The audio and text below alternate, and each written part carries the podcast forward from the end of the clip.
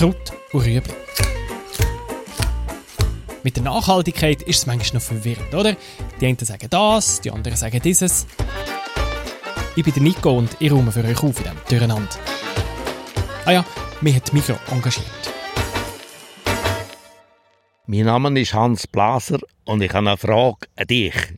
Hast du schon gemerkt, dass wir wieder neue Kürbis im Sortiment haben? Er ist grossartig, oder? Der Hans Blaser, Gemüsegärtner aus dem Luzernischen und er ist ein richtiger Pionier. Als einer der allerersten hat er Gemüse unter dem Label aus der Region für die Region verkauft. Und um das geht es in der Episode, um Regionalität. Oder wir kaufen ja gerne regional ein. Wir unterstützen unsere Bauern und denken, wir tun auch noch der Umwelt etwas zu lieb, weil das Zeug auch nicht von weiss Gott woher gekarrt wird. Aber manchmal ist das ein Missverständnis. Und das Gemüse von hier ist für die Umwelt gar nicht das Beste. Wenn dass wir regional sollten einkaufen und wenn lieber nicht, das finden wir jetzt raus. Wenn du willst, könnten wir hier hinten laufen. Da sind wir am Zugetti. Ja, wir gehen hier aussen sind wir am Zugetti ernten. Der Hans Blaser zeigt mir seinen Betrieb im luzernischen Roswil und ist staunen. Das ist ein Rechtsfeld. Reihen um Reihen von Zugetti-Pflanzen stehen da nebeneinander. Und sechs Erntehaufen sind am Ernten. Sie laufen nebeneinander über das Feld, einem Traktor mit Anhänger hinterher, der knapp Schritt, Tempo fährt. Und sie schneiden die Zugetti, füllen sie in ein Kistchen. Wenn das voll ist, dann setzen sie es auf ein Fließband und das transportiert dann gerade die Traktoranhänger rein. Und dann nehmen sie ein neues Kistchen und ernten weiter. Es ist im Fall gar nicht einfach, die grünen Zugetti unter den grünen Blättern zu finden. Und wenn man eine verpasst und sie erst morgen findet, dann ist sie schon zu gross. Das ist immer ein bisschen eine Herausforderung da, dass wir äh, die Leute gut schauen. Weil Zugetti äh, kann man fast, die äh, übergrossen kann man eigentlich nicht mehr verkaufen.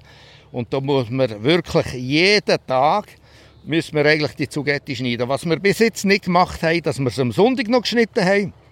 Und dann haben wir oft am Montag, wenn es so schön und warm ist und noch genug Wasser im Boden hat, dann haben wir oft äh, das grosse Zugetti. Und das ist ein bisschen eine Herausforderung.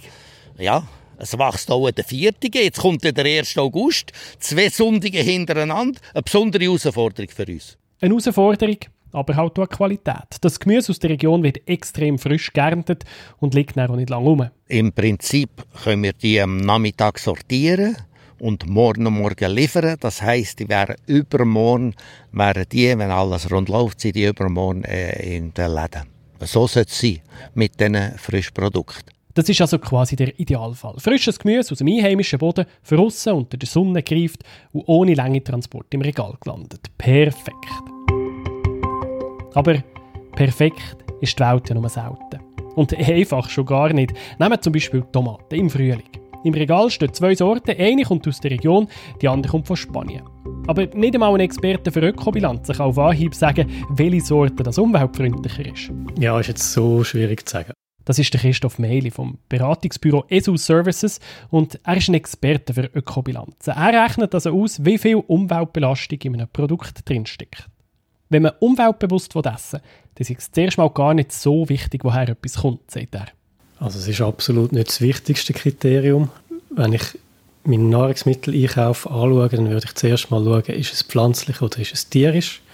Das hat viel den grösseren Effekt. Da haben wir es bei den Tomaten ja schon mal richtig gemacht. Die sind pflanzlich, solange wir sie nicht in einen Tomaten-Mozzarella-Salat rein tun. Zweitwichtigstes Kriterium noch vor der Regionalität ist aber, sind sie bio oder nicht.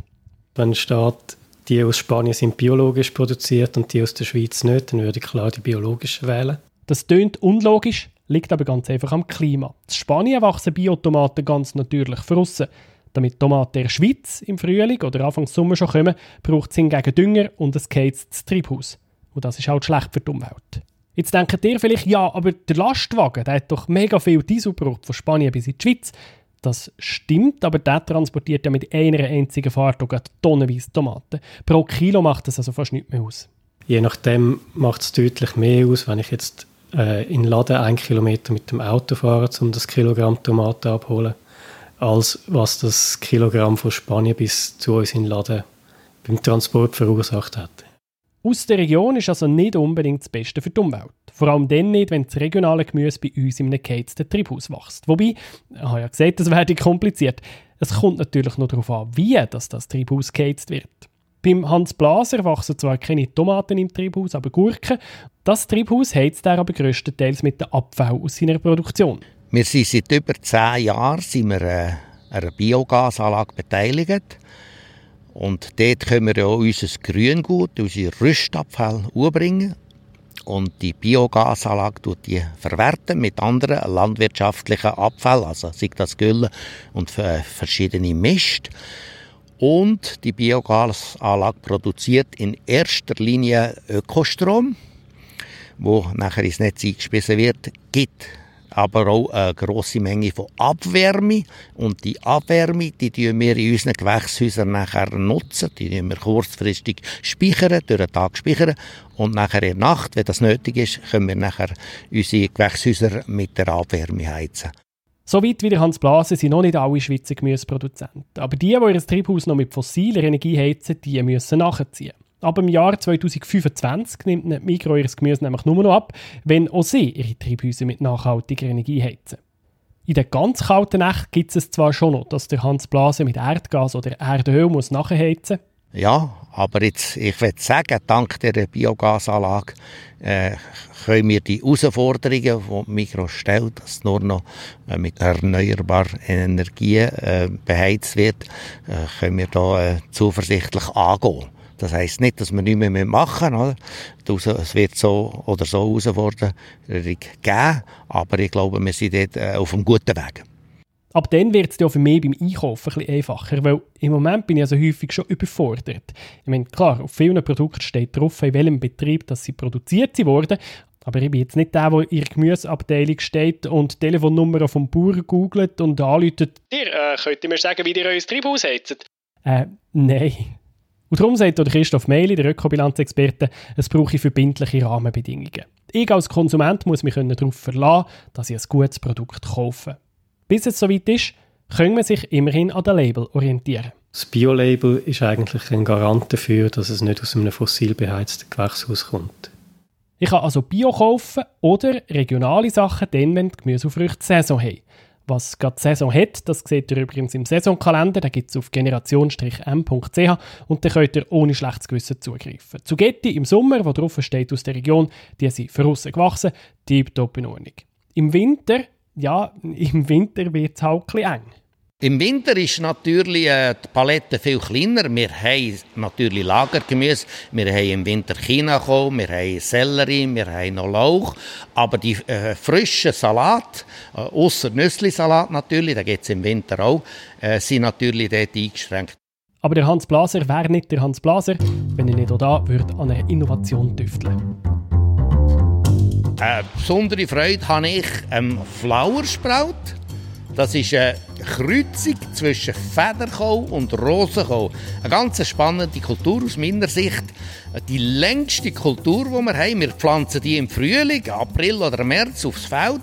Der wächst durch den ganzen Sommer, gibt halbe Bäume. Die Pflanze wird über einen Meter hoch und gibt nachher schöne Röseli ab November, Dezember durch den Winter, auch wenn es kalt ist, können wir die Röseli ernten. Ganz spannendes und gesundes Produkt und aus meiner Sicht hat das Potenzial und wir suchen auch immer ein Produkt, das wir im Winter könnten ernten und eben nicht unbedingt aus dem Gewächshaus, sondern aus dem freien Feld.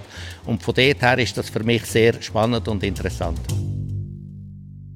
Neue Sachen hat Hans Blaser immer schon interessiert. Und darum war er auch einer der ersten überhaupt, der bei aus der Region für die Region mitgemacht hat. 1999 war das. Die Migro hat damals gerade ihr Label M-Sano begraben. M-Sano ist in den 70er Jahren eingeführt worden und hat bedeutet, dass etwas chemiefrei und natürlich ist produziert wurde. Das ist schon eine gute Idee und hat auch lange funktioniert. Aber gegen die Jahrtausendwende zu hat es immer mehr Kritik gegeben bis das Label eben ist abgeschafft wurde. Nicht zuletzt wegen dem Druck von der damaligen Präsidentin der Stiftung für Konsumentenschutz. Die kennen sie wahrscheinlich als Stimme. Die Tatsache, dass Migro jetzt das Emsano-Label blockieren macht deutlich, dass das Label Schwächen hatte, dass dort drinnen die verschiedensten Standards sind und die Konsumentin das gar nicht nachvollziehen konnte. Für die heutige Bundesrätin Simonetta Sommaruga ist die Abschaffung vom Emsano-Label ein Erfolg. Der Hans Blaser hingegen, der hat es in eine Sinnkrise gestürzt. Ich habe mich gefragt, haben wir überhaupt noch eine Berechtigung? Oder braucht es uns überhaupt noch als Schweizer Landwirtschaft? Aber nachher es wieder einen Lichtblick gegeben. In der Zwischenzeit ist nämlich viel gegangen, punkto Nachhaltigkeit und auch punkto Regionalität. Ein neues Projekt hat gestartet. Von der Mikrogenossenschaft Luzern im kleinen Rahmen zuerst aus der Region für die Region. Und das ist 1999 nachher da in der Zentralschweiz entstanden. Und man hat uns, am Anfang hat man uns noch ein bisschen belächelt. Und äh, Migro Zentralschweiz hat nachher grosse Erfolg gehabt. Jahr für Jahr hat sie gute Resultate geschrieben und das äh, Label ist äh, sehr schnell außerordentlich beliebt worden. Andere Genossenschaften haben das Label übernommen und heute gibt es es in der Deutsch- und Westschweiz mit über 9000 regionalen Produkten. Sogar Konkurrenten haben ihre eigenen Regionallabel gegründet. Und wir haben von dort her haben wir nachher aus meiner Sicht eine neue Existenzberechtigung bekommen. Und das hat mir persönlich natürlich Mut und Motivation gegeben, die harte Arbeit weiterzumachen oder? und nicht aufzugeben und äh, der muss zu kämpfen und vorwärts zu gehen. Regional einkaufen ist für die Umwelt nicht automatisch das Beste. Regionale Produkte können schlechter abschneiden aufgrund vom Treibhaus, insbesondere vom Treibhaus, aber auch aufgrund von Pestizideinsatz, wenn viel äh, mineralischer Dünger importiert wird. Wir können der Umwelt viel mehr zu lieb tun, wenn wir vorher auf andere Kriterien schauen. Möglichst wenig tierische Produkte, Bioproduktion, saisonal einkaufen aber gerade wenn wir saisonal einkaufen, dann sind regionale Produkte super. In der Saison kommen sie nicht aus dem Treibhaus, sondern wachsen für aussen. Wachsen sogar sehr schnell. Bei den Gurken ist es so, dass wir die sogar am Sonntag auch noch schneiden. Oder? Dass wir am Montag nachher nicht übergrosse Gurken haben, die nicht ins Kistchen passen. Im Winter ist es mit dem frischen regionalen Gemüse schwierig. Wenn man da umweltfreundlich einkaufen will, dann wählt man entweder das Biogemüse, zum Beispiel eben aus Spanien, aus den wärmeren Regionen, oder man probiert halt mal wieder alte und neue Sorten Wintergemüse. Eine besondere Freude habe ich am Flowersprout. Eine Kreuzung zwischen Federkohl und Rosenkohl. Und der Hans Blaser war ja immer schon ein Innovativer. Er hat schon vor acht Jahren angefangen mit der regelmäßigen Videoserie auf Facebook. Und die Filme die haben schon fast Kultstatus. Der erste damals hat so getönt. Mein Name ist Hans Blaser und ich habe eine Frage an dich. Was ist das eigentlich für eine Kultur? Da siehst du nur Blätter. Aber halt, da sehe ich etwas Farbiges. Jetzt schau auch da. Heute ist 1. August und meine Kürbis haben schon fast ein Schweizer Fahnenrot. Aber jetzt muss ich noch ein bisschen arbeiten. Kürbis hat der Hans Blaser schon angebaut, wo andere noch gelästert haben über das neue Gemüse. Heute baut er sie immer noch. Mit dem Typ Potimarron sind wir jetzt wieder im März und ein bisschen später kommt dann noch der Butternut, der sehr beliebte Butternut und der Muskat und dann haben wir sicher wieder genug bis in den Winter rein. Danke und tschüss zusammen, bis nächstes Mal.